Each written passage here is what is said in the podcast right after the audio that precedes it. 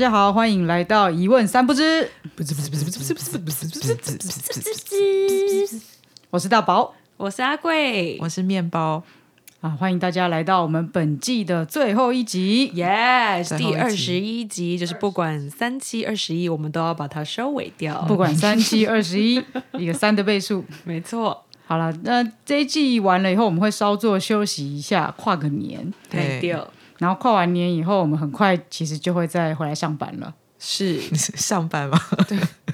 我们明年有很厉害的东西等着大家。嗯哼包含大家一直在期待的芬多奇，他终于要来上节目了。芬多奇 online，叮叮叮叮叮。在农历年前，你一定会听到他的。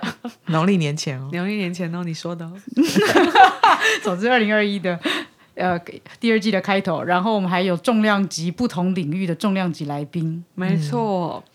有一位那个我个人非常非常想访问的，就是跟黑道相关的来宾，到时候再揭露他好了。这样嗯，天机不可泄对露。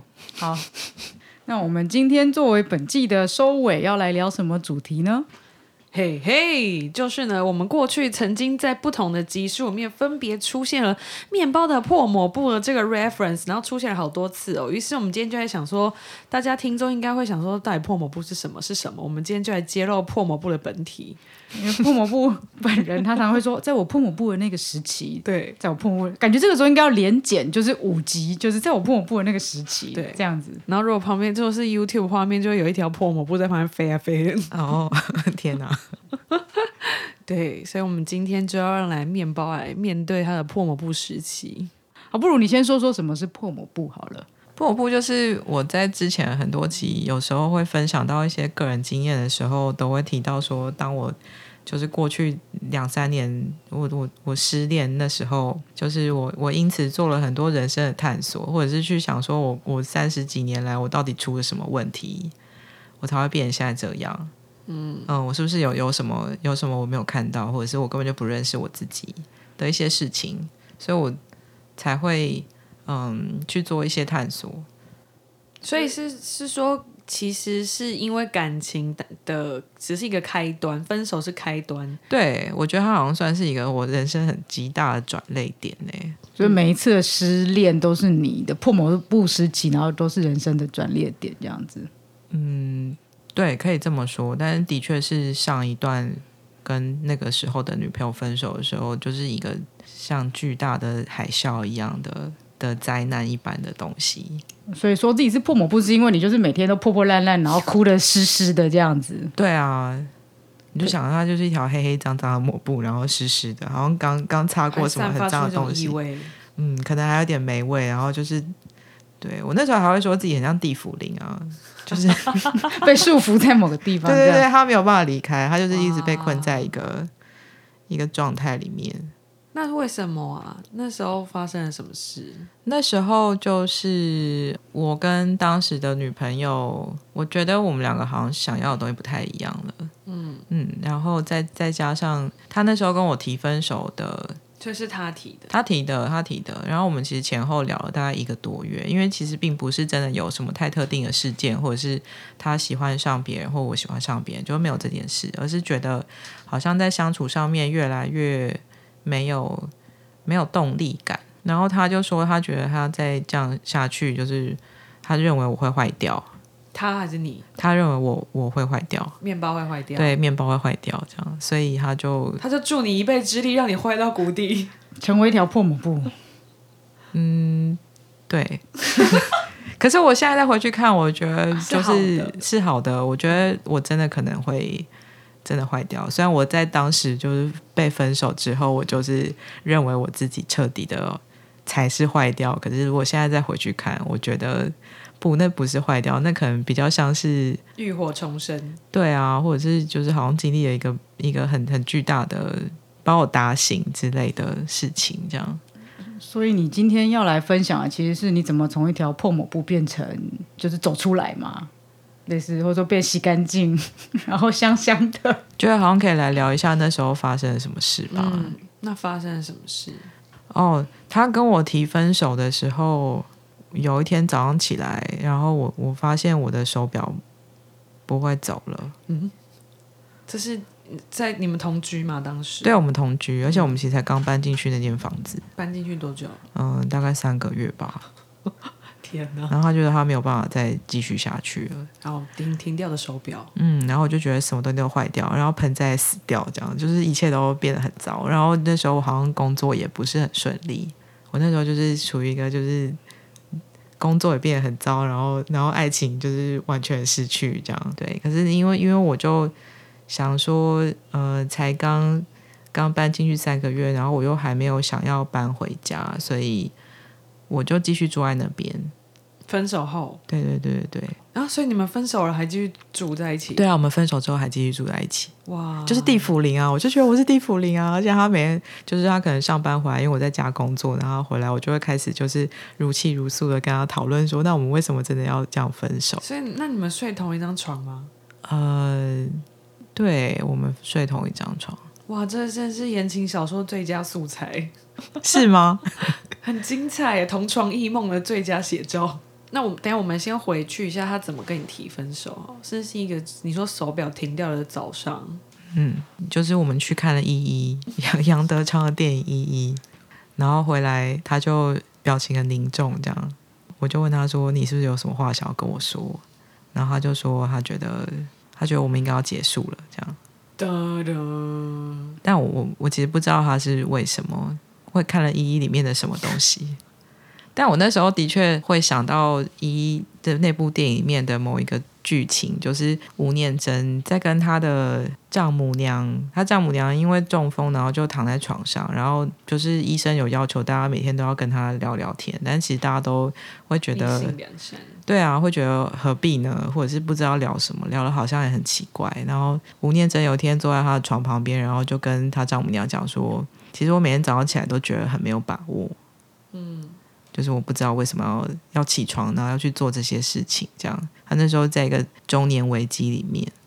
然后其实我也有那种感觉，我那时候就是到到末期跟我当时的女朋友在一起的时候，我也会有这种感觉。可是我那时候不知道那是什么。嗯，我只是觉得好像两个人没有办法真的一起往前进。然后所以他就在看完电影的时候跟你提了分开这件事。对，那你当下怎么反应？就觉得可预料啊，啊，因为因为的确会觉得两个人好像突然逐逐渐的走进一个没有办法没有办法往前，或者一个很停滞的状态。嗯，我们其实，在时间轴再往前推一点的时候，我们很常会因为某一个话题吵架，就是他会问我说，我有没有什么想要跟他一起做的事情？可是我就觉得没有啊，我们两个工作也很不一样，然后我不知道他想要做什么啊，我会觉得那你要不要讲看看？他是做便利商店嗯的加盟主，这样。嗯嗯嗯，嗯，我我现在回想，我会觉得那个就是对他来说，他他会有一种，就是我能不能跟我的伴侣一起往前走？我们有没有一个什么样的共识？不一定是要一起开店或者是一起做什么，但是不是就是在人生的路上，我们可能有共识是要一起往前走的。但我当时就是没有那种感觉。所以你当下听到他这样讲的时候，你就接受了。你说分手吗？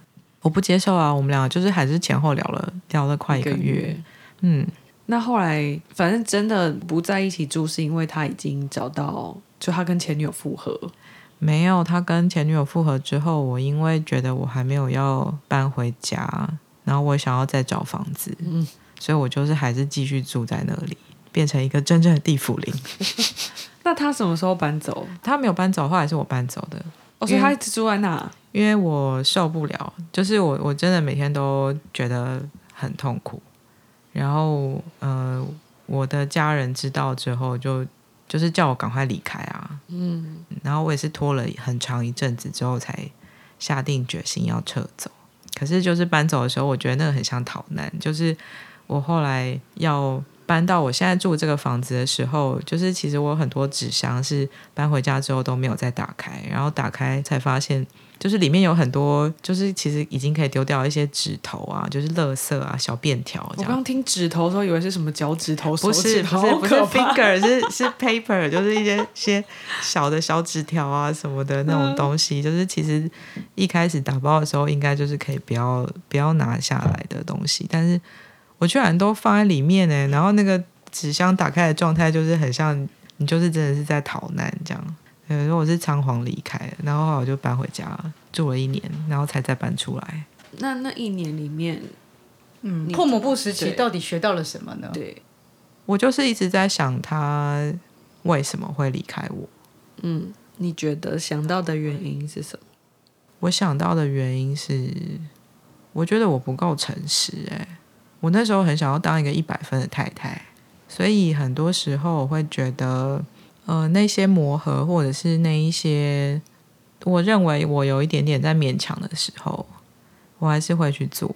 嗯嗯，就是我们在相处的时候，因为我们在刚开始在一起的时候，其实有聊了很多关于我们在过往的情感经验里面遇到的挫折，或者是我们觉得想要避开，或者是不想要再重蹈覆辙的事情。然后其实我都会很在意那些东西，然后我都会试图要避开他们，就是觉得我不可以再犯这些错，或者是不可以再让他感受到他可能过往以前的情人对他不好的地方。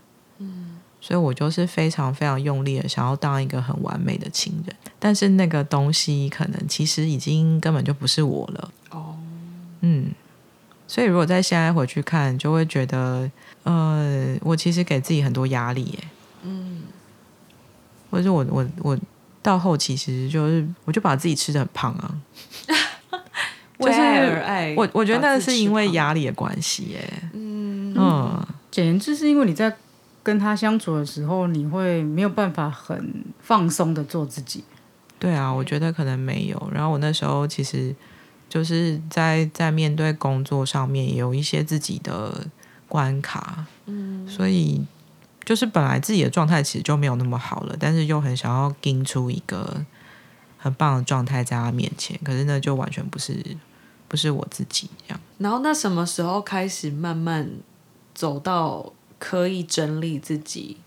我觉得一开始都是一些很强制性的急救，比如说，因为我就是会一直哭，嗯我就是坐在那边，然后我什么都不做我眼泪就会一直掉出来，这样就是一直在哭，就是就是一一条抹布，然后然后就会被大宝捡回家，或者是 就比如说在他家住一晚，然后他们就说、哦、我们去吃饭，然后我就跟他们去吃饭，但是可能就眼泪还是一直掉。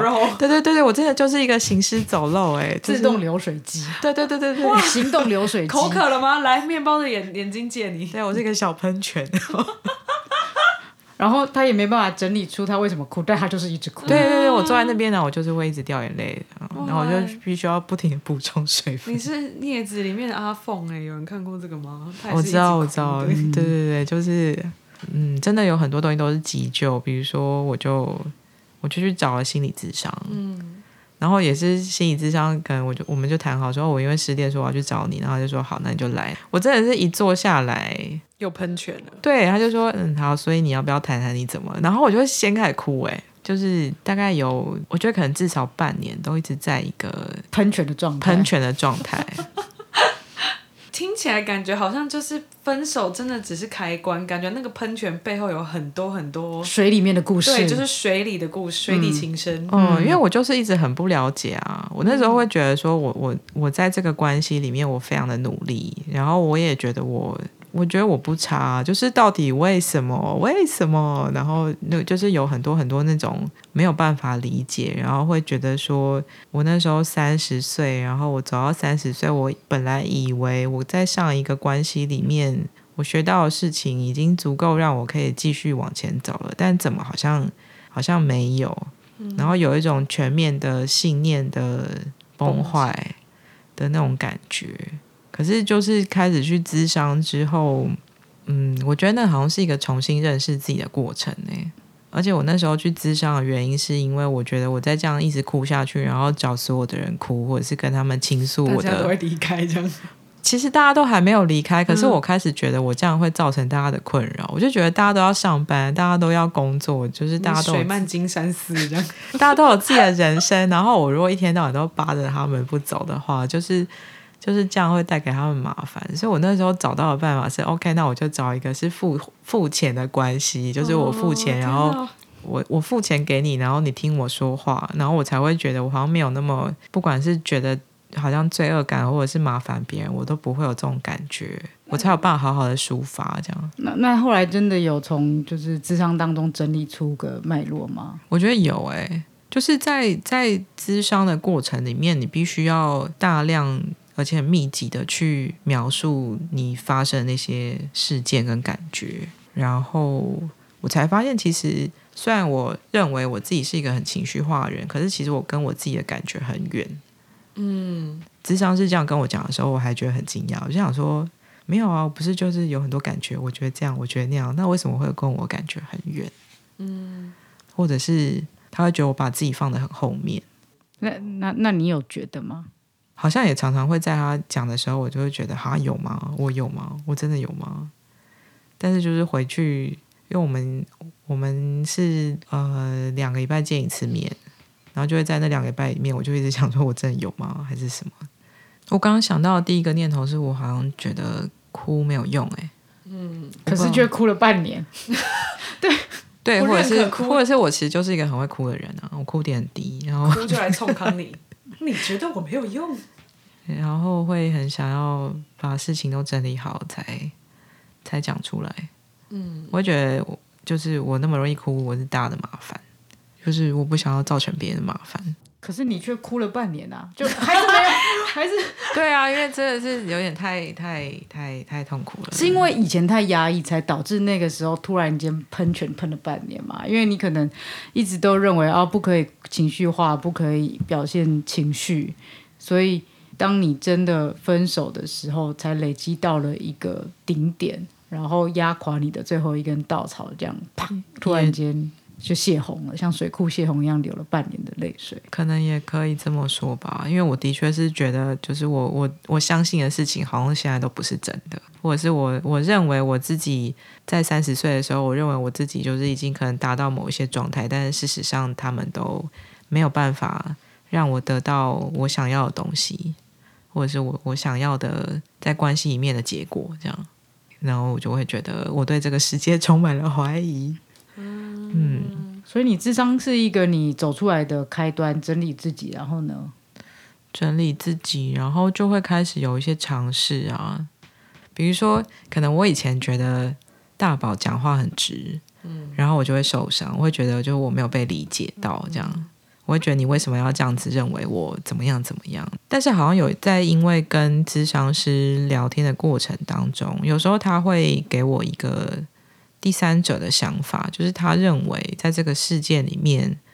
大宝其实并没有要伤害我的意思，他是基于他想要关心我，或者是他真的不知道我怎么了，所以他才会这样子问，就只是白目而已，对对，直 白直白，直接。嗯直白，然后直白的目光。好，所以呢，所以就是在下一次大宝就是又做出类似的事情的时候，我可能原本一开始的第一个反应会是你为什么要这样对我？但是在咨商之后，我会变成是，当然第一个念头还是这个，但是在接下来会是，等一下可能事情不是这样，你要不要坐在这边再看一下？嗯，然后我觉得就是那个等个两三秒这件事情，就是有帮助我开始渐渐的觉得外面的世界其实没有这么大家没有要一直伤害你，对，没有那么危险啊，外面。或者是我开始觉得，比如说大宝其实没有恶意，这样，嗯嗯对。然后我我觉得有因为这一类的事情，然后我其实开始跟我身边的朋友或者是家人，我们其实变得更亲密耶。嗯。然后他们会给我一些回馈，例如说像是他们以前会觉得我其实离他们很远，嗯，就是他们会觉得我好像都是人人就是看起来和和气气，然后好好的，可是其实我你有一个界限，对我好像有个结界，嗯不是祖先给我，是我自己给我的。然后，然后那个结界它就会像是一个玻璃罩一样把我包起来，所以没有人其实可以真正看得到我到底是什么样子。不如我们来聊聊自己失恋的时候怎么走过来吧。哦，嗯我的话，我觉得我的我的失恋的状态跟面包不太一样。诶，我要在这里大大肆的公开我的感情状态，我天哪，好紧张哦！我刚刚也是大肆的公开了我的感情 状态。好好，那我就要诚实，就我反正做人就是要诚实，我就要跟大家说，我其实目前就只有一段感情经验，但这一段就是呃，我觉得对我来说，它就有点像是一个满汉全席的概念，然后什么都有，所以导致我现在对于进入下一段呃变得很谨慎。反正我那一段的开头真的很像电影，就是我跟我前男友在拉斯维加斯的夜店里面认识，嗯，对，然后，然后，然后他是个他是一个东欧人士，这样保加利亚人，然后我们就直接跳到分手那一趴好了。那时候是我们交往了快三年了吧，然后呃，我们的状态是因为我是台湾人，然后我在纽约念书，然后我因为他。在交往的过程中飞到戏谷去跟他一起住，然后这件事情，呃，对我来说的严重程度在于，就是当我决定要从纽约飞去戏谷找他的时候，我有一点点像是在抛弃了我过往打掉的人脉，跟我建立出来的事业基础嘛，对，就是放弃你在纽约那边的事情，你也说哈了，我说哈，我大说哈，我说到不行，嗯。然后，但是结果我搬过去，我们开始真正的同居之后，呃，事情就变得有点开始很复杂。从一开始我们还可以享受彼此的陪伴，到后来，因为我在戏谷真的找不到我生存的意义，然后我就会开始有点埋怨，说我是为了你而来的。我心中一一个一直有一个这样的埋怨，然后但是他就会觉得说是你自己要来的，啊，然后当时就是他的。那个签证先到期，然后他没有办法再留下去，所以他要离开了。然后他那时候是他是一个保加利亚人，然后在德国留学，然后他回去德国结束他的硕士学位。然后我就是台湾人，然后在戏谷这样。然后所以他先离开美国，然后离开的时候我还记得，就是那时候对我来说就超崩溃，就是我因为我等于在戏谷要重建我的人脉，然后他等于是我的一个。救命稻草，或是反正我们两个就是密切的相处。所以他走了之后，我就只剩下一些在那边认识的新的人，但那些人就是你认识基础也就只有一两年。反正我那时候就是哭着跟他说什么“我们不要分开啊”什么有的没的的。然后后来，然后我我然后我们也从就是我们合租的公寓里面搬出来，我就自己一个人再去找新的地方。然后那时候跟我同居的是一个在冰室。德国兵士，就德国兵士在戏谷有一个研究机构的一个女生，她是一个，反正是她是帮车子做设计的，她是设计兵士车的外形的实习工业设计。对，结果认识这个德国女生之后，就是一连串失序行为的开始。你还是他你吗？你说你吗？对，没有，因为那时候我那时候大概二七二八岁吧。我觉得人呢，我我目前碰到的人啦，就是在我经历过的人当中，大家好像就是活到一个阶段，会觉得身体里就是有一个坏。然后你就是很想要，你就是会觉得我好想想要经历一些花花世界什么的。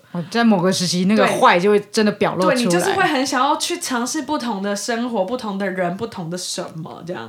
人不轻狂枉少年。没错，就是有一个这样的事情。OK。然后呢，我从小就是对德国人有一种莫名的狂热。天哪，来抨击我吧！那你跟那个德国女生，你认识她之后发生了什么情况的事？然后，那这个德国女生就是我接触到那一群德国兵士工程师的开端，她一个入口。因为德国，你想德国人超团结，他们就是到了一个地方之后，就是会有一个自己的聚落这样。然后，所以我就被介绍到认识了一群帅哥德国工程师。我跟你讲，什么帅哥？帅哥？帅哥？帅哥？德国工程师？太帅，太帅太，帅帅到说不清楚。真的就是呃，哇，天哪，好赤裸！现在想到还是觉得很高兴啊，对，蛮开心的，合不拢嘴这些帅哥，人不轻狂往上。不是因为一方面觉得就是哇，那真的是一个过去的时间点了。哦，所以你是靠那些帅哥，所以你疗愈啊？没有没有没有没有，就是呃放。怎么听起来好像很可怕？我觉得也很好啊。我的破抹布是用这些帅哥猫洗干净的，因为那不是那是破抹布的开端啊。就是呃，加州的生活习惯是这样，就是你因为那边的物理距离很远，所以你到周末，然后那边那边的娱乐很少，所以他们的习惯就是你到了周末，反正就是周一到周五工作，然后周五开始就是 party。那 party，如果你是戏谷的工程师的话，你有你可以去的地方，要么就是戏谷那边的城市的 club，或是你再开大概一个小时，四十五分钟一个小时，你就可以去旧金山玩这样。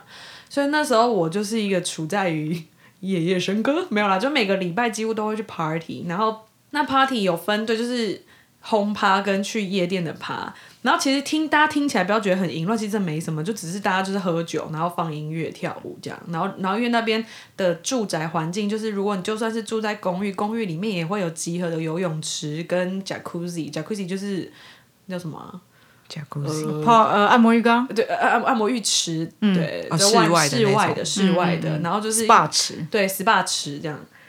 然后，所以你就是就是你就可以想象那个生活环境很像美式连续剧里面会看到的东西啊，就是要有 party，然后人，然后帅哥美女。我跟你讲，戏骨的对女生来说真是天堂，因为那边男女比是七比三，就男生很多，女生很少，所以男生就是会很哈。好 肉的部分，肉的部分。肉的部分没有什么肉肉的部分肉的部分就是 那你这样轻狂在哪里？对啊，你如果连肉都清爽在哪？没有你只是喝喝酒、跳跳舞，没有就是泡泡 SPA。对，就是因为你那时候就是很容易跟人家调情嘛，然后你、哦其实你我那时候心里也知道说，因为我男友在，所以我不可能真的干嘛。但是，但是，但是，男友远在德国，对，以及就是那时候的德国工程师群里面出现一个致命天才，就他真的太是我的菜了，脸的部分以及人家除了脸之外，就还有脑袋，就是。我我前男友就是一个彻头彻尾工程师，他就是也很帅，可是他就是我们没有办法聊太多关于形而上啊，或者是艺术方面的话题。然后那跟这位德国工程师，就是我们可以聊很多哲学啊、艺术什么叭叭叭有的没。然后我那时候又就是完全就觉得完蛋了，移情别恋了，就是另外一个远在天边，这个在这里怎么办？精神出。轨了。对，然后我精神出轨到之外，后来就是半肉体出轨，反正就我没有滚到床单上，但是我就觉得我们不可以做最后一步，我脑袋里就是还有一个一条警钟这样。嗯，对，所以就是我们没有做到最后一步，但是对我来说，那其实也已经是，就是我做了不好的事这样。嗯，违背了你自己的道德观。对，所以后来我就，呃，我隔天就打给我前前男友，我就觉得不行，我太罪恶了，我我要跟他说这件事情。然后后来发生的事情，反正就故事就急转直下。然后，但是我我那时候我。呃，我讲一下我的心理状态，是我明明就知道那是一条很危险的高速公路，就我这样开下去一定会撞车，一定会出事。可是不知道为什么那时候就是会觉得协议里面，我好想要经历撞车，对，就是我我很好奇撞车是什么感觉，或是分手到底是什么感觉？我因为是第一次谈恋爱，对，就是痛到谷底是什么感觉？然后然后喜欢上另外一个人，原来是这样，然后就是，可是就是你对你前任也那时候的现任还有依恋，但是你怎么还可以喜欢上另外一个人？这到底是怎么回事？反正那时候的我就是一个很像处在岩浆口的状态，就有一种东西好像快要爆开了，然后我好像有一点想要经历那个爆开。所以我就跟我前男友坦诚了这件事情，然后那时候就是，我就觉得那个人生真的太戏剧化。我跟他讲的那个状态，因为他我我们就是岳阳连线，他就说他前一天晚上那个他的挚友就是在 clubbing 的时候昏倒，然后他刚他现在人在医院陪他急诊什么，然后我竟然在通电话跟他讲这种事情，我就觉得靠，这是在演什么杀小鬼啊！然后 反正后来那个分手状况。我至今难忘，因为我跟他讲的那个时间点大概发生在十月底，就是二零一五年的十月底。然后那时候就再再隔几个礼拜就要感恩节了。然后因为我跟我前男友在一起的时候，我们都会飞到，就是去到他妈妈住在 L A，我们都会从北加州开车到 L A 一起过，过大概两三个感恩节。然后他妈已经几乎把我当媳妇一样看待。然后那个时候就是我我我前男友就叫我当年的那一年的感恩节还是要开去找他妈，但因为我那时候就是一直在进行一些违背良心的开心的事情，然后所以我就一直很不想要去。然后结果我通这个电话的时候，他就跟我，因为他就他就跟我坦诚说，他一直叫我去的原因是因为他妈帮他买了一张机票，就是会飞到 L A，就他原本要过来跟我过节，就是他有一个惊喜要给我这样。殊不知我跟他讲这种事，然后但后来我就觉得，嗯，我要我还是要，如果我们真的要分手，我希望是见面谈，所以他还是飞来了，然后我还是从北家开下去，然后我还记得我们那时候分手是在一个。就交往过程中的时候，他以前我们下去过节的时候，他有带我开车带我去一个那边风景很漂亮的大学，然后他本来就是他是一个很不懂风情的工程师，然后但因为他知道我很喜欢手写卡片或什么的，然后他就说我们这几个礼拜都不要联络，然后但我们最后就是写一封信给彼此，然后我们见面的时候读那封信，这样，然后看我们最后决定要怎么样。哇，这是反正就后来在那个电影情节，这是电影节，我连续剧，连续剧是连续剧，好戏剧。然后反正我们就在那个大学城，就看着夜景，然后读那封信的时候，我的大泪崩。然后就是因为，哎呦喂，反正就那过程是，呃，他在信里面就跟我讲说，反正我们就是教会彼此人生很重要的课，可是，呃。反正他最后有点像是保留一些尊严给我，他就觉得说，我们今天分手不是因为我做了种种的事情，而是因为我们没有办法再待在同一个地方了。然后他也知道说，因为他是我的第一任，所以他早就有预想过这个情节，所以就是我们就让彼此自由这样。嗯，对。然后，呃，反正我们分手之后，就后面还有一些 drama，我觉得我就懒得再提了。可是呢。他提了一件事情，就是这件事情，呃，有点像是个魔法或是诅咒，然后他跟了，一直跟着我，跟了五年多，直到去年。然后这件事情就是，他就说，因为我们是二零一五年年底分开的嘛，他就说我们五年后，然后如果就而且还要在我生日前哦，就是。六月二十九号，然后如果可以的话，我们可以飞到纽约去，然后在就是 NYU 的图书馆前面有一个公园，然后那公园里面有一个小小凯旋门跟喷水池，他说我们可以约在喷水池前面见面。如果到时候就是男未婚女女未嫁，然后我们都觉得还可以在一起的话，那我们就可也许可以再在一起。我以为今天的主角是面包，不会，我觉得这故事很棒啊。结果没想到阿贵现场就变身成为了破抹布。哎呦我的妈呀！来，我给你一张卫生纸。只是湿湿的抹布，它没有破开。我已经我已经弥补起来了。好，让我们休息一下，进段广告。现在是个夜配好时间。没有了，没有了，让阿贵醒个鼻涕。醒完了，醒完了，我好一点。对，然后那？所以。这这一件事情，他真的跟着我很久诶。就算就是我后来回到台湾之后，开始工作啊什么的，然后但就是我发现我没有办法喜欢上别人。你说五年五年内都没有办法，然后就是有一个声音就会一直在我背后提醒我这个约定，然后直到。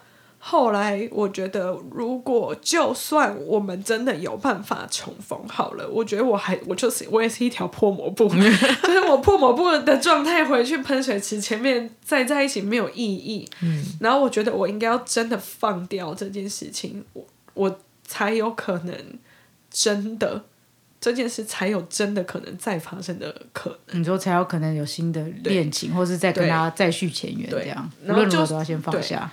然后就算是那个是再续前缘好了，我觉得我我应该都是一个新的状态，对。然后然后好，anyway，总而言之，今年二零二零年五年后，哎，COVID nineteen，拜拜，全全世界。哦，所以你们原本的约定是今今年的六月，然后你要跟他约在 NYU 前面的喷水池。然后觉得对，因为我后来我们分手之后，其实还保持友好关系啊，然后。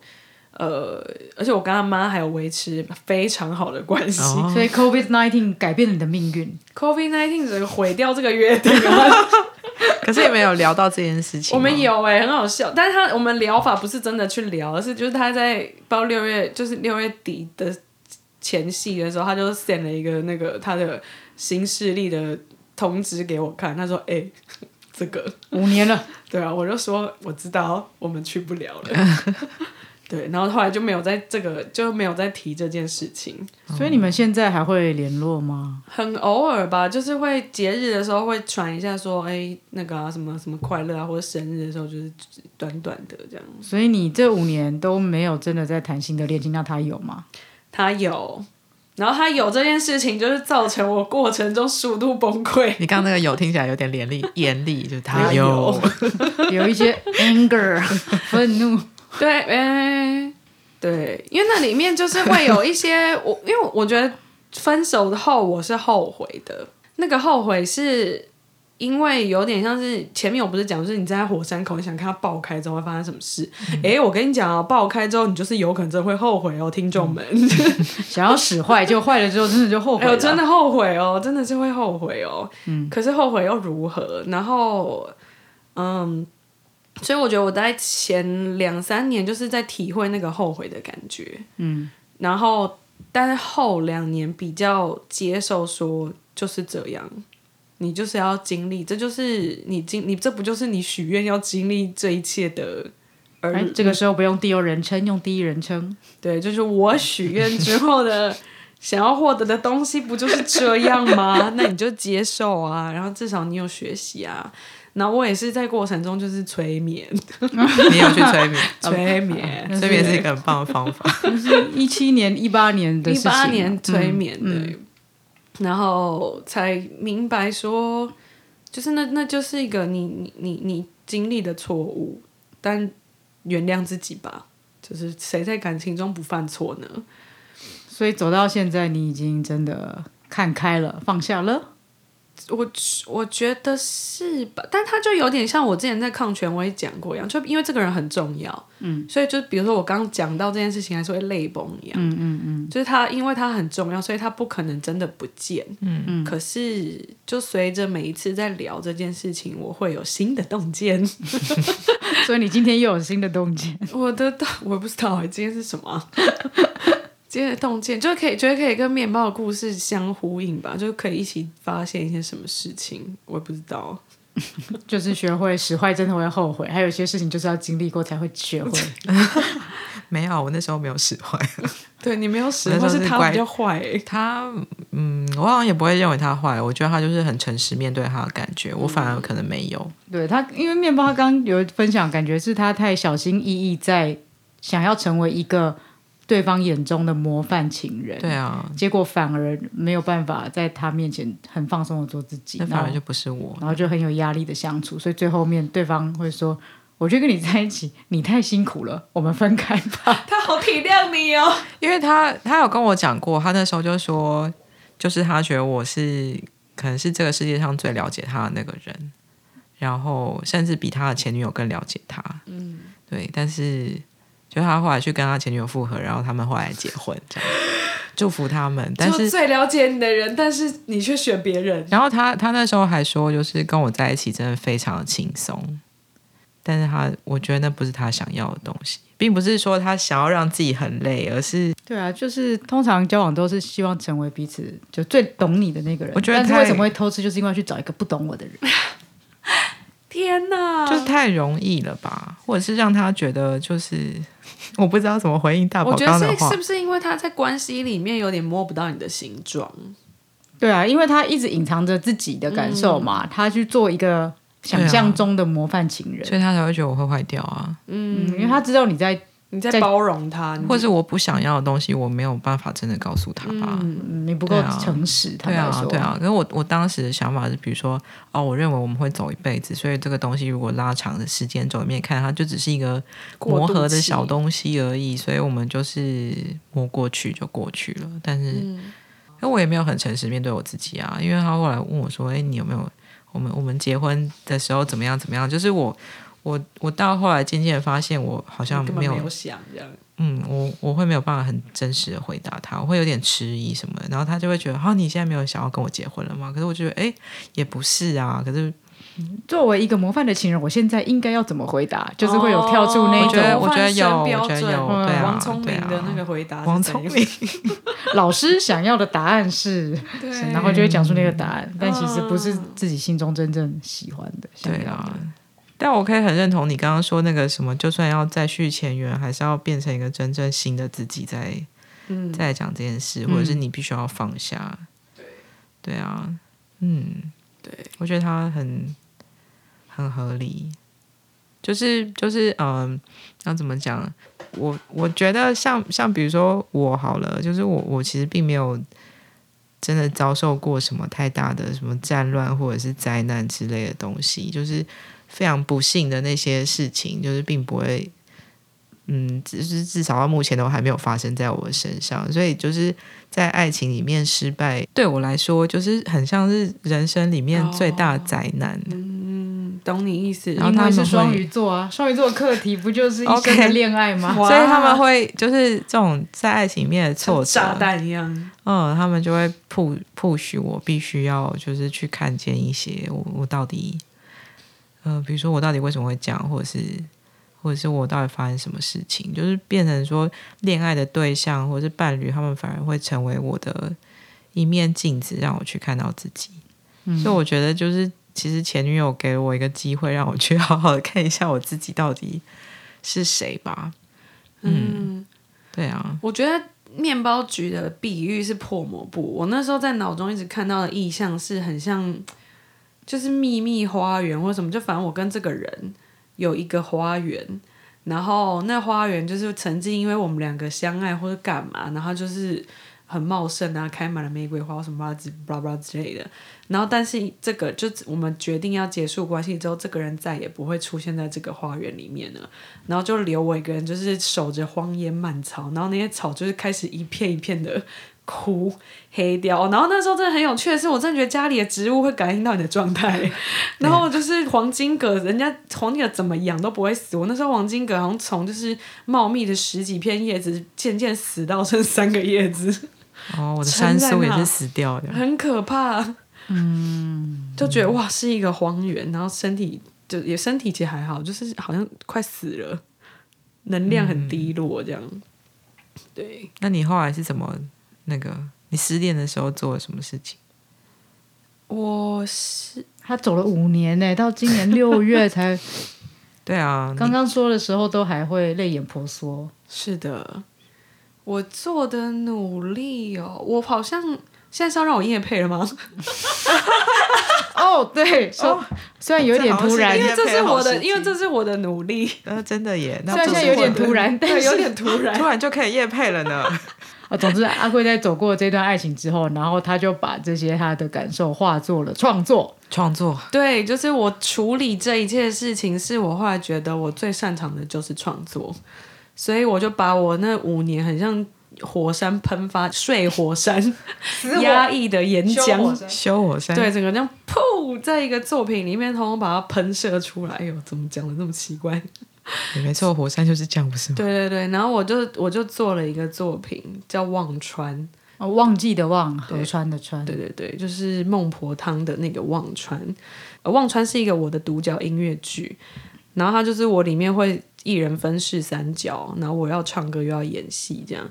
然后讲的故事很简单，就是有一个女鬼，因为不喝孟婆汤，所以她就要在忘川里面执着的等她前世爱人一千年。然后想要跟他重新去荷塘轮回的故事，就大家刚听完我的爱情故事，大家就知道背景是什么，这样。等了一千年，等到了 COVID nineteen。等到 COVID nineteen，呃，总之这个独角戏呢，去年二零一九年的时候，阿贵已经有首演了，然后票秒杀。那今年就是加演，所以大家想要看的话，把握机会。然后因为就是想要让观众有一个小礼物，所以我们有为大家争取到一个九折码，叫做不羁 ninety 不羁 ninety 就是 B U Z H I 九十。然后这次的再演呢是跟 UDN 合作，所以购票平台是 UDN 售票网。然后大家可以去搜寻独角音乐剧《忘川》，然后上 UDN 购票网，然后使用这组折扣码。如果你对孟婆汤、忘川爱情故事有兴趣的话，哦那故事真的很好看，而且阿贵真的超会唱。而且歌都很烧脑，就是第二天还会一直在浴室里面一直想要唱。其实我现在马上就可以哼出一首，你哼去啊年记到现在，哼看看，九百九十九年有三百零五天。你好棒哦！好，我可以剪掉这一段吗？可以可以，你如果想剪你自己选。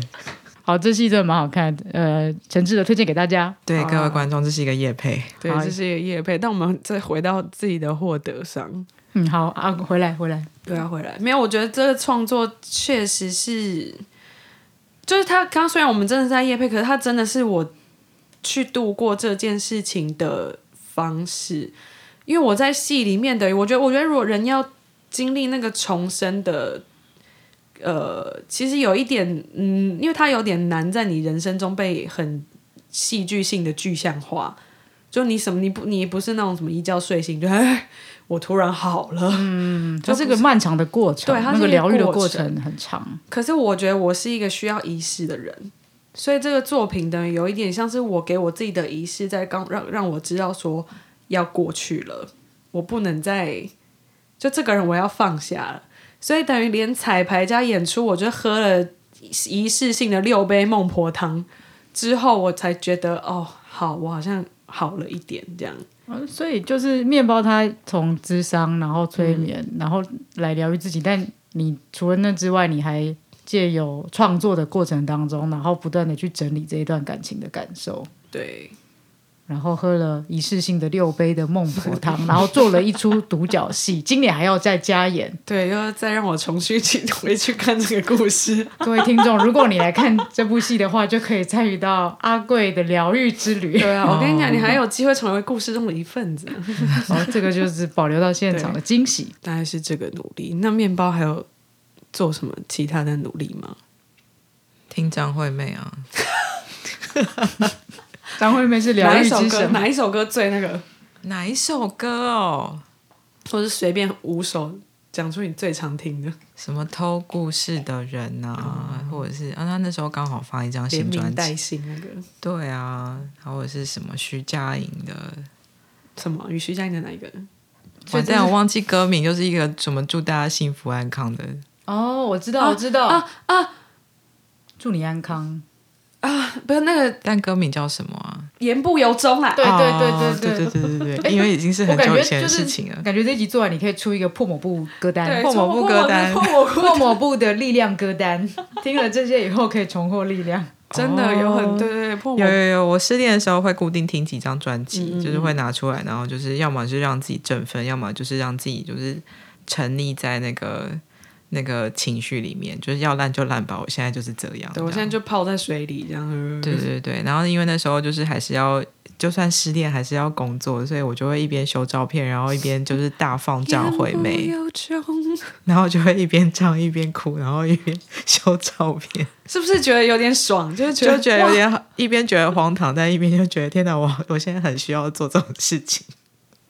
哦，我个人也很喜欢那个 Coldplay 的 Fix You。哦，对对对，哦那一首也是那一首，嗯，他也都陪我但因为。我前女友很喜欢 Coldplay，所以我那时候完全没有办法听 Coldplay、我是一直到很久之后才有办法，而且还是因为就是同车的朋友突然放了，然后我就说好来吧，反正我现在就是哎，我其实就蛮想知道失恋的时候旁边的朋友的感受，因为我那时候也是，就是大家都一定会有失恋歌单，嗯。然后那个一放就是哇，弥整个黑暗的氛围就会弥漫在空气中。然后如果想说，如果是现在的我 身边有人这样，大会怎么样？所以那个你刚讲的失恋歌单不是那种力量歌单，是那种会沉迷在低谷的那种。就是跟张惠妹那一样啊，比如说我就放那个什么 Death Cab for Cutie 的什么 Black Song 啊什么，然后、哦，对，就是那个 Oasis Stop Crying for 什么 For Your Heart Out 之类的那种，嗯，就那种一听就是不行，要这个人要死人，或者是什么 Damian Rice 啊，之类的，就是就是很很沉溺的那一种。对，或者什么 Amy Winehouse 也是啊，只是一些那种听起来就是哦 这个人好黑呀、我就是分两种，一种就是很沉溺，但另外一种就是试着阳光真相。对对对，但有时候会有点太阳光，比如说会听什么 Justin。Bieber 不是 Bieber，、是 Justin Timberland。baby baby oh，这个真的可以这重获力量，好像可以、哦好像可以耶，但我不是听他，我是听 Timberland，我是听 Bieber。或者是饮食习惯会改变啊，就是我喜欢吃酸的，吃甜的，会突然很想要喝美酒，哎，就是比如说，梅子酒。对啊，平常是喝威士忌的人，但是就是失恋的时候会默默的去买美酒回来喝。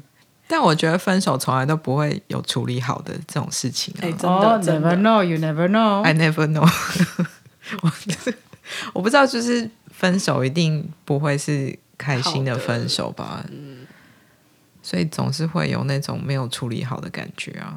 我觉得有真的喜欢过，应该都会处理的不是很好吧？就是那个有多喜欢，就会有多难堪。对啊也是会有吧。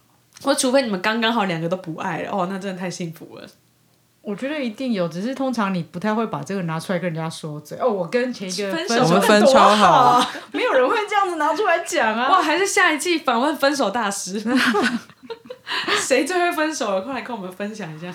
我觉得一定还是有这样的高手啦，只是可能我们在座三位都不是。完全不是分手大师哦，我觉得分手，我还记得那时候，我一直觉得有一个感觉很很很深刻，是那个真的不只是物理上你们两个人分开，那个从能量的角度说，就是心灵上也是，就是一个你曾经跟一个人这么紧密，然后你现在就是拿一把刀把一个东西这样啪剖个剖半之后分开，然后所以那个痛就是痛到你的灵魂都在震动，就是从现在开始有一个你曾经那么紧密的人，这一刻开始你没有权利再过问他什么了，然后而且那个东西就是它会从。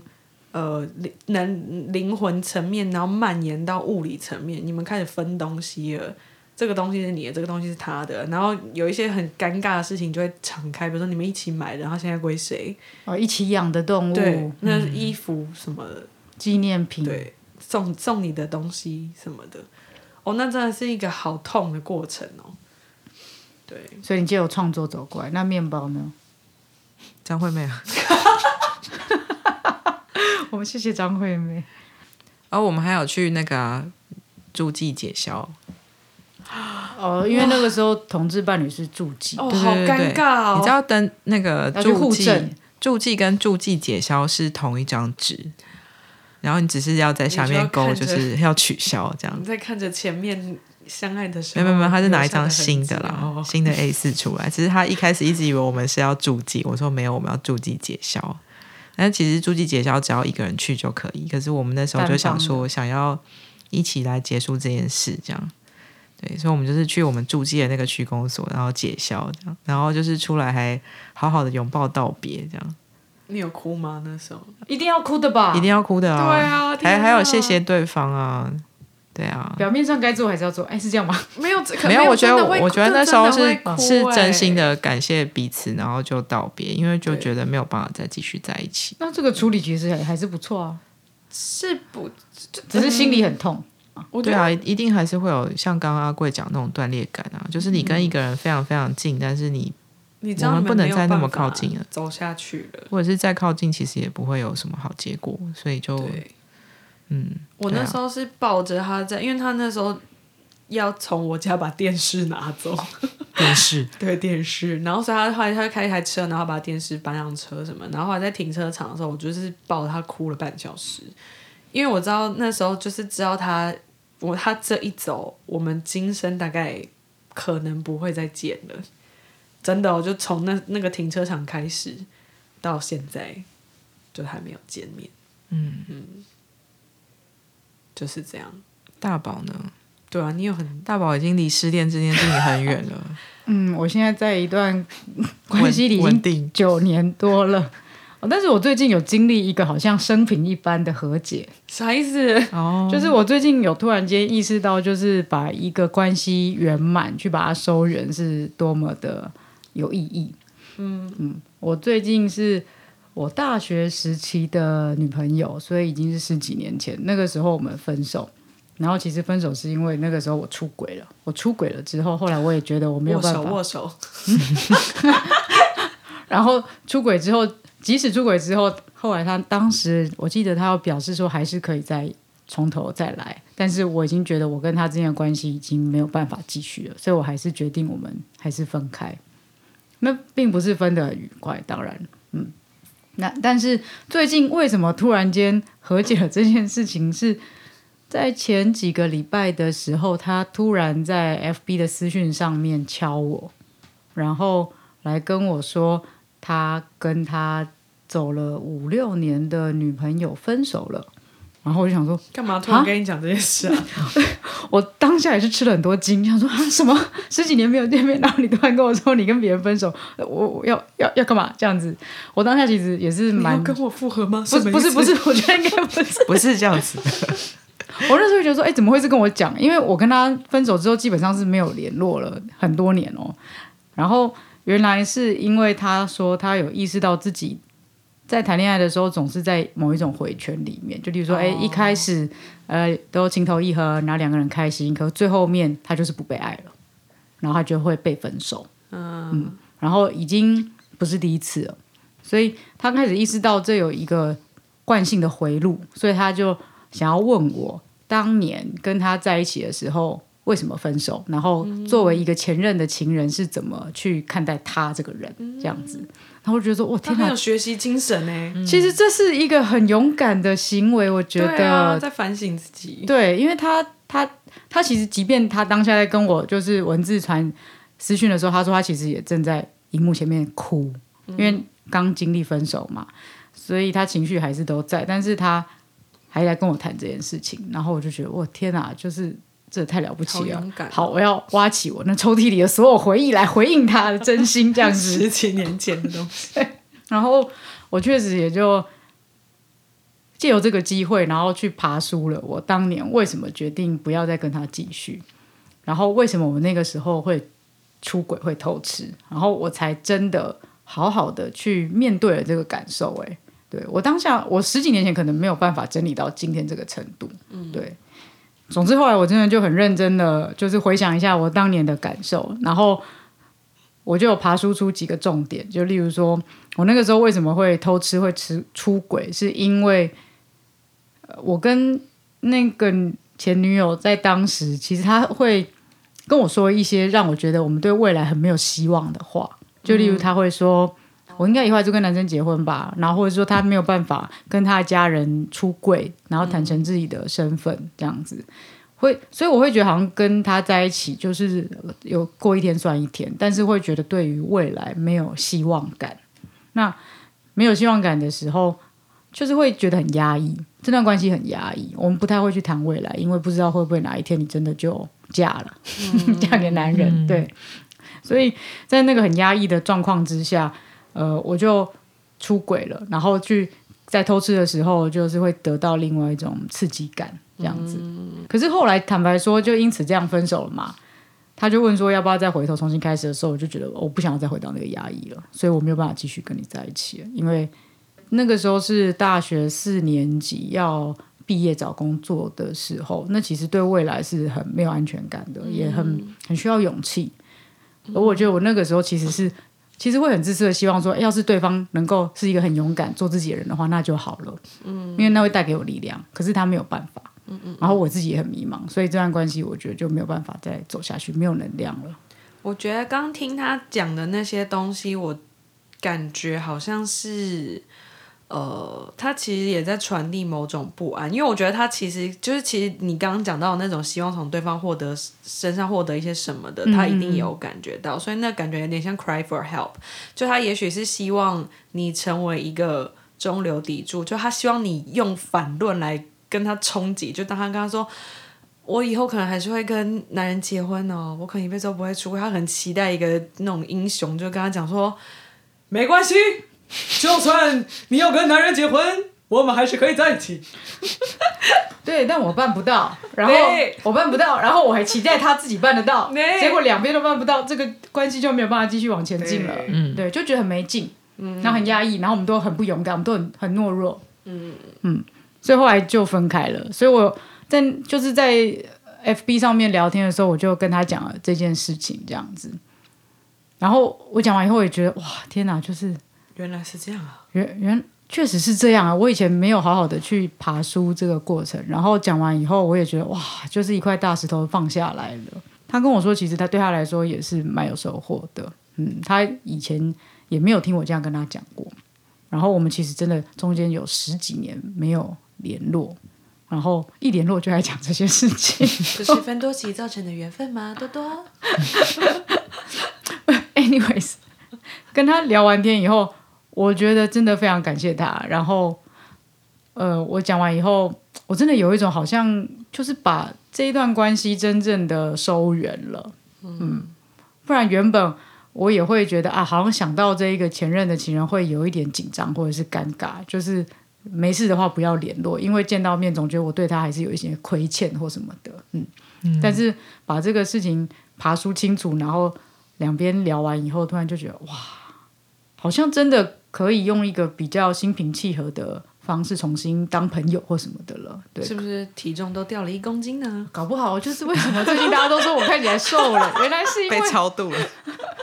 我意识转换了，我就觉得我好像真的升平了耶！我天哪，哦这样子频率都提升了。嗯突然间可以感受到，就是之前拍《看不见的台湾》的时候，郑成功说他要回来为三百五十年前的事情做和解，哦，然后一和解完以后就升平了，这样子，我就觉得哇，原来升平是这种感觉，然后我那时候就很兴奋哦，这样子过关，过关。嗯，对，我要感谢这位前任的情人对，嗯，讲到尾巴，我觉得大家可以总也不算总结啦。我觉得那感觉比较像是我们之所以会聊破抹布，是因为我们都还在路上，然后但是就有点像连接生平的概念吧，就是我们要往下一个阶段走。也许我们现在已经不是破抹布了，但是现在必须就是为了要往前走，必须要好好的总结一下这件事情，然后我们就可以真的放掉这个往前走。嗯就有点像是这个概念。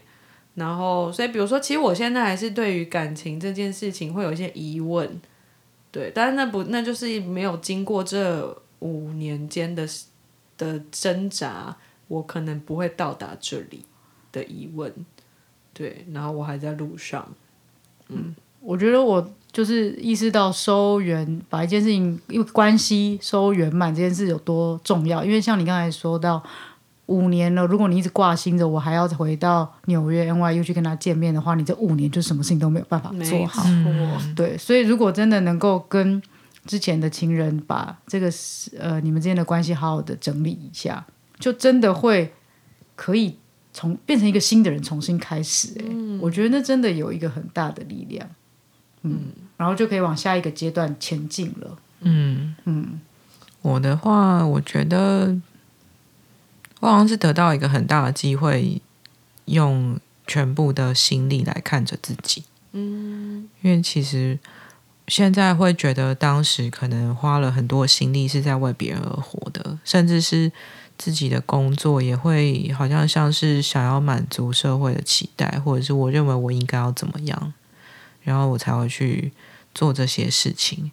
可是，在分手之后，因为花了很多时间在看着自己，然后看自己到底发生什么事，然后也因此就是知道自己是，就是我我觉得有越来越认识自己这样，嗯嗯。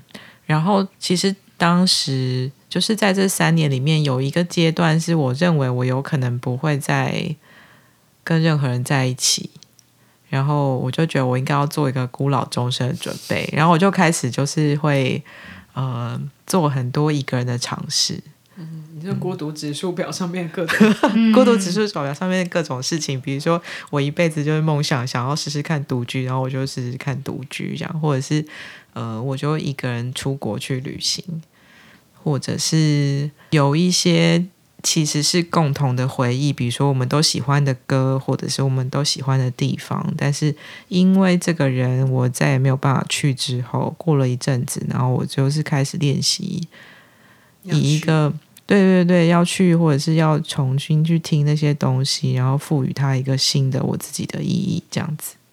但这个灵感其实是大宝给我的，因为我那时候就说，我觉得我好像就是跟他去过很多地方，然后好像每个地方都有那些回忆，然后我现在又还没有办法走出来。然后那时候大宝就说：“嗯，那就给他一个新的记忆啊，新的洞见，以新的记忆覆盖过去，这样。”对对对，然后我就觉得这件事情很有道理，就是嗯，就是试着去以新的体验，就是试着去以新的体验，然后来来让这些原本可能我觉得好像是因为关系断裂而有伤口的一些记忆而新得到一个新的诠释。嗯，可是的，当你得到新的诠释的时候，这些旧有的原本你觉得上面是在滴血的那些东西，它反而好像就也没有关系了，或者是它反而就会变成是一个比较珍贵的记忆，这样子。因为因为那个就变成只是一个过程了，它不会是全部了。嗯你伤心的记忆就只是一个过程了。嗯，对啊，就是现在再回去看，就会觉得哇，那时候是是很棒，的确是是很好的，然后里面有爱，这样。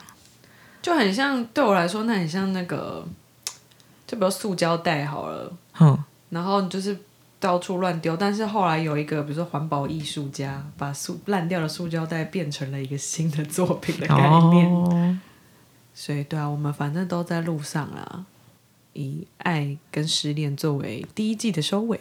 感 感恩惜福，感恩感惜福。恩媳妇，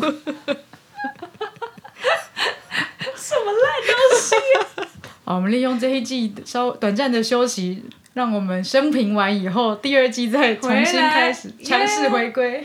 希望我们可以访到黑道小三。在这一季的结尾呢，其实我们有准备了一个问卷，要给听众朋友们来填写。没错，一个听众使用者调查。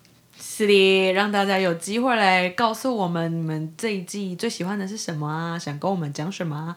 还有哪里可以进步的？嗯，然后作为回馈呢，我们三不知的三个人呢，每一个人也选出一本自己的爱书，要送给大家。没错，哎、不是 BL，大家不要紧张哈，男生也可以抽啦。我是觉得有 BL 很不错。如果你想要的是 BL，你也可以在上面 请注注记啊。对，嗯，哎，冷掉。好啦，最后再让我夜配一下好了，就是我的那个独角音乐剧《忘川》，如果你对它有兴趣的话，演出时间是十二月二十四到二十六号，在南港瓶盖工厂 M 栋。对，然后详细的讯息可以请上网搜寻。对，希望可以在现场看到大家。然后我们的折扣码是 B U Z H I 九十。嗯，详细资讯我们也会在这个节目下面用文字打出来，这些超连接。耶、那就谢谢大家这整季的陪伴喽。谢谢，大家，我们稍作休息，明年见。二零二一见，明年见，明年见。